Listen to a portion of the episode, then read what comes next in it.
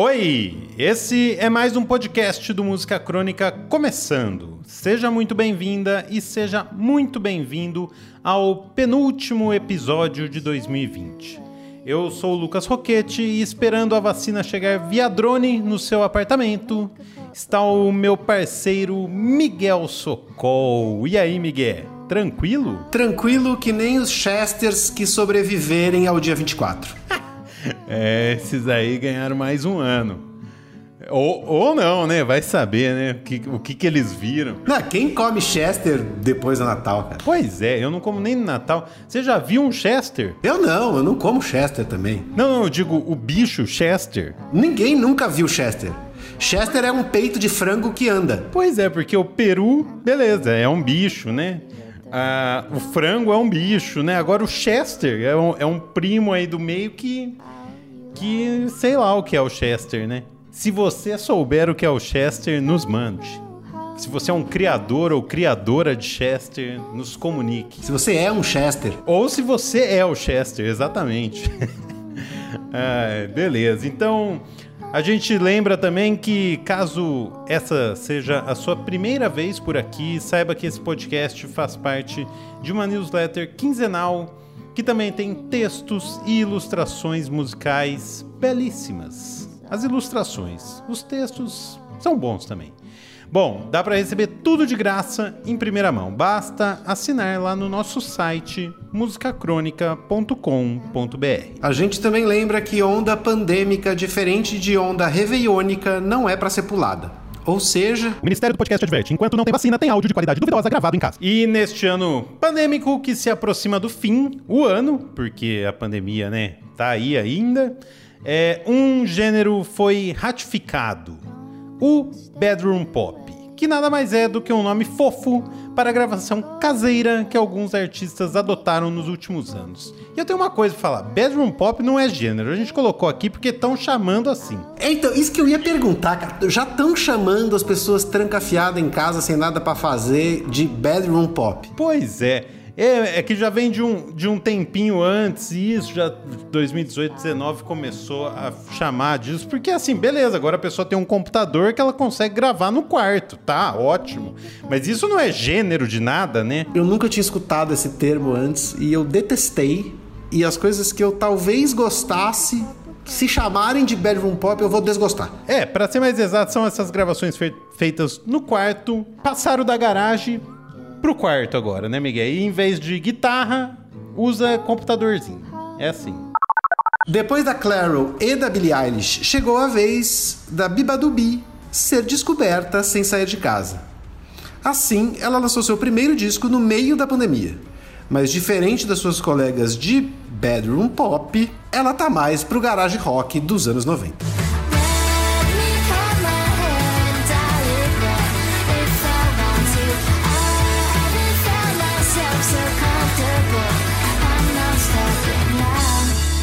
Segundo ela, abre aspas, minha tradicional família asiática tinha uma maneira clássica de pensar.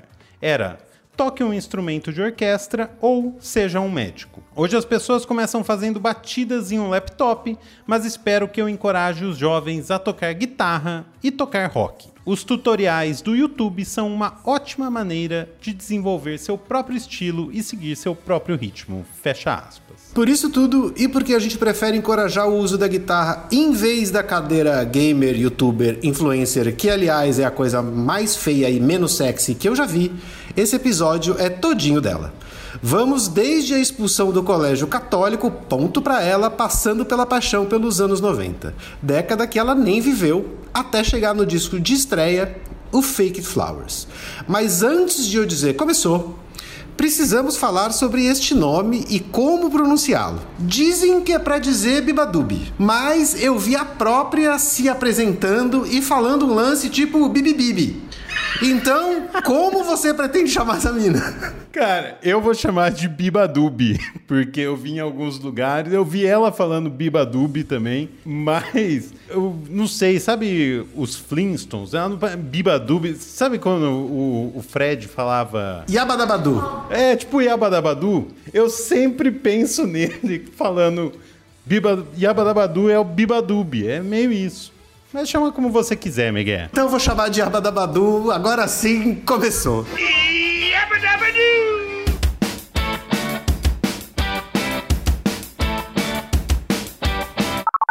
Bibadub é o nome artístico da Beatrice Laus, também conhecida como Bia Christie. Mas aqui, como a gente já falou, vamos chamar de Bibadub mesmo. Ela nasceu no dia 3 de junho do ano 2000, nas Filipinas, no mesmo momento que Miguel estava no avião rumo à final do Mundial da, do Corinthians e que quase caiu o avião e ele teve que voltar, nesse mesmo ano. Aos três anos de idade, ela se mudou com os pais para Londres. Na adolescência, Yabadabadu foi expulsa do colégio católico em que estudava e, na sequência, ganhou um violão do seu pai. Provavelmente como um prêmio, é o que eu faria. Pois é, eu achei boa essa história, porque assim, ela é expulsa e ele dá um violão para ela. É bom. Eu faria a mesma coisa. Gostei do pai também. Bom, pouco tempo depois, em 2017, ela postou uma de suas primeiras músicas, que em 2019 foi sampleada por um canadense e virou febre no TikTok em 2020. A música em questão é essa aqui, Coffee.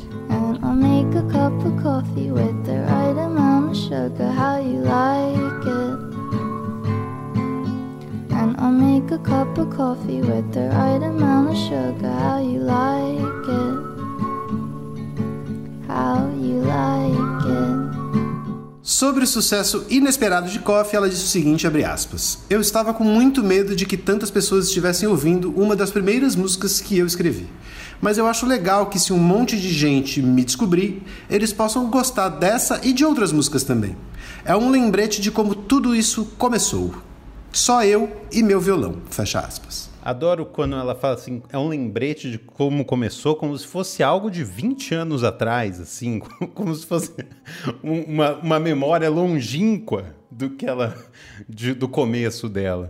Entre o lançamento da primeira música em 2017 e do primeiro disco em 2020, a Biba Dubi assinou contrato com uma gravadora e abriu os shows da Clairo e do 1975, aquela banda que eu não gosto.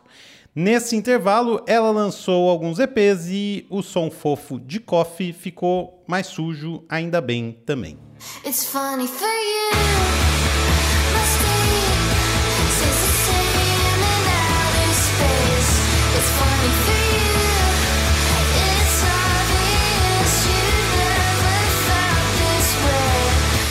Nessa época, ela descobriu o Ipirô nos anos 90. Assim, em um desses EPs, veio a homenagem ao Stephen Malcolm, guitarrista e vocalista do Pavement.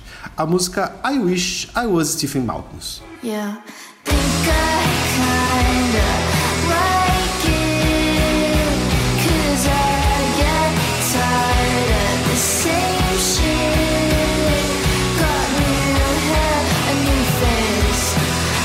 Bom, a essa altura, a Biba Dubi já estava no ritmo frenético, se dividindo entre turnês e a gravação de novas músicas para o seu disco de estreia.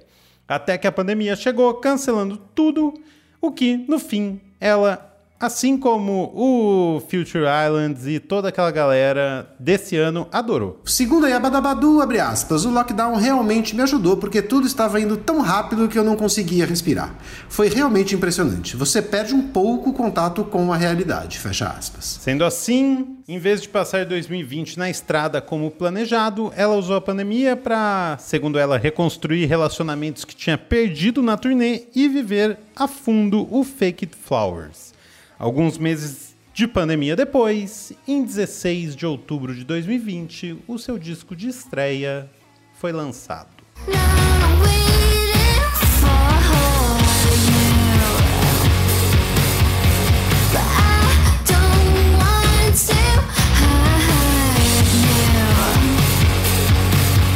Ela resumiu todo esse processo assim. Fazer este disco me fez entender como eu escolho agir em certas situações e de onde isso vem. Escrever o Fake It Flowers me fez sentir confortável comigo mesma e espero que faça outras meninas sentirem isso também. Fecha aspas. Eu gostei do disco, só vou falar isso. Eu achei legal o disco. É, acho que tem. Pode ser mais legal mais para frente. Primeiro disco ele é, é meio traiçoeiro às vezes, mas pode ser legal mais para frente. Espero que seja. Daqui a pouco a gente segue destrinchando o primeiro disco da Biba Dub. Agora é hora de ver como anda a vida no edifício comandado por Chuck Hipólito, um adepto do bedroom pop, já que ele gravou seu disco em casa. Então, eu acho que agora a gente tem que colocar a Billie Eilish, a Clairo e ele. Chama o síndico. E aí, bicho? E aí, Miguel? Como é que vocês estão? Tudo bem? É, cara, é Biba Dubi, Biba Dubi, Biba Dubi, Yabadabadu. É muito legal o som dela, já tô ligado, né? Pensei que fosse ser uma artista que, por exemplo, a Nina ia curtir, sabe? Mas a Nina não se liga muito na Biba Dubi, na Biba Dubi não. E eu não sei porquê. Quer dizer, eu sei mais ou menos porquê. Tem um pouco a ver com o que vocês estão falando aí no programa de hoje, que não é só sobre esse disco dela, né? O disco é legal, cara. Eu ouvi aqui, é massa, assim, para mim não tem nenhuma não tem nenhuma novidade, assim, nada muito né, chocante de, de bom, de novo, a não ser o espírito adolescente na coisa ali, né? Que é muito legal e que na verdade está no que vocês chamam aí e é chamado de bedroom pop, né? Aí sim, cara.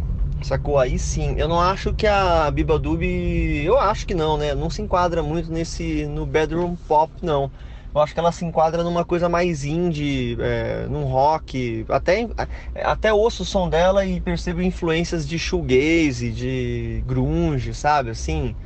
Mas eu acho que o bedroom pop é uma outra coisa. É, com muito, que é uma, é uma salada com muito mais ingredientes aí, com uma sonoridade diferente. O tal do bedroom pop, sim, cara. Tipo, entrou no carro, a Nina pega meu telefone aqui e começa a colocar as músicas. A Cuco, a Claro, tá ligado? Essa rapaziada. O, o Cuco, né? O cara. A Claro, essa, essa ganguezinha aí que faz esse som. Tem aquele menino que faz. Como é que é o nome daquela música, caramba? É o. Orange, não sei o que. Porra, puta som legal sacou? É, aí sim, cara, tipo, a juventude aí, pelo menos a, a idade da Ninoca aí, tipo, tá se ligando nessa parada aí brutalmente, no tal do bedroom pop. Eu acho o bedroom pop, apesar de ser uma coisa é, com menos personalidade, digamos, sabe assim, musical, artística, eu acho mais interessante do que a própria do que a própria do que a própria Bíblia Dub, sacou? E, pô, falando no Biba Dub, que me repete ao Beat Bunny, saiu um disco do Beat Bunny, que eu acho que tem um som parecido com o da Biba Dub. É, nossa, cheio de referências aqui hoje, hein? E que tem, lembra do, do é, Best Coast? Vocês lembram dessa banda? Também tinha Doom Doom Girls. Eu acho, eu acho mais é, mais parecido que, com isso, assim, sabe? Tem o tal do, da banda Beat Bunny, que, que lançou um disco agora, que é mó legal também, sabe? E aqui no Brasil, eu diria que a, que a pessoa que mais se aproxima dessa onda aí é a Brunx de Goiânia, com a banda dela, Brunx. Legal pra caramba, muito massa. Mora em São Paulo, é, tem uma banda legal, é, tá envolvida com a direção artística de tudo que ela faz, assim, do, do, das músicas aos clipes, aos, às capas, tudo, né? É, aí eu acho que é, tem a ver. Ah, sobre o condomínio Apiacás. O, o Antônio tá, vai ser pai, cara. O Antônio falou pra mim que a mulher dele tá grávida. Que tal? Maravilha total, né? Notícia boa de final de ano aí pra, pra, pra família dele. Beijo. É, tá aí, Antônio grávido. Isso sim é o verdadeiro bedroom pop. Esse negócio do bedroom pop é foda, né? Porque assim, não tem, não tem nada a ver com, com a música, né? Tem um lugar onde ela foi feita e assim.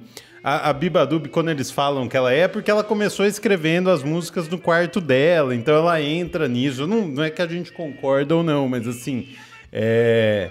É só é meio a origem das coisas, só que todas elas depois gravaram fora, gravaram no estúdio também, então é meio meio esquisita essas definições aí. E o Beach Bunny eu acho legal, sim. Eu conheço essa banda que ele falou aí, é legal. E o Antônio não sabia que ele estava. A, a notícia do condomínio é, do, é que o zelador vai ter um filho. É... Que bom, que bom para ele. Fico feliz por ele. Se ele tá feliz, a gente tá feliz. E só lembrando que o Chuck tá falando sobre a Nina. A Nina é a filha dele que deve ter 10, 11, 12 anos no máximo.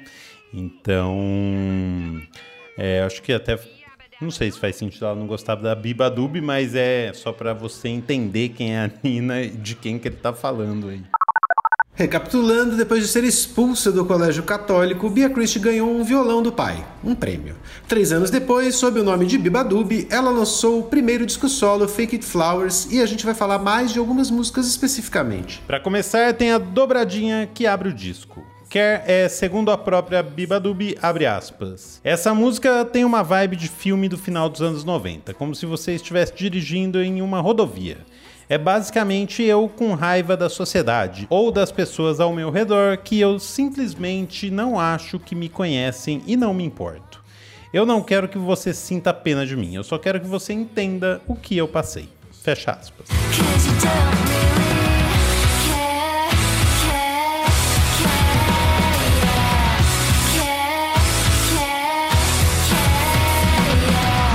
Na sequência vem Worth It, abre aspas. Essa é sobre a infidelidade adolescente e os erros que alguém pode cometer quando é tentado a fazer coisas. É um pouco como uma confissão, mas também o entendimento de que faz parte da vida, fecha aspas.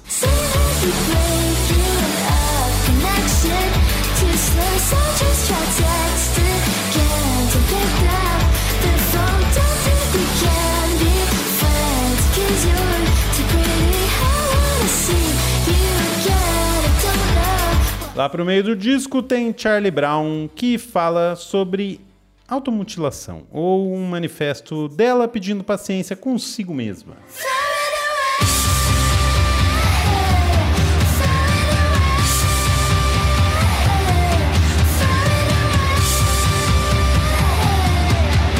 E como não podia deixar de ser, a gente fecha a lista com um tema recorrente no disco: as paixões adolescentes. Horan Harrison foi escrita para o atual namorado Soren Harrison.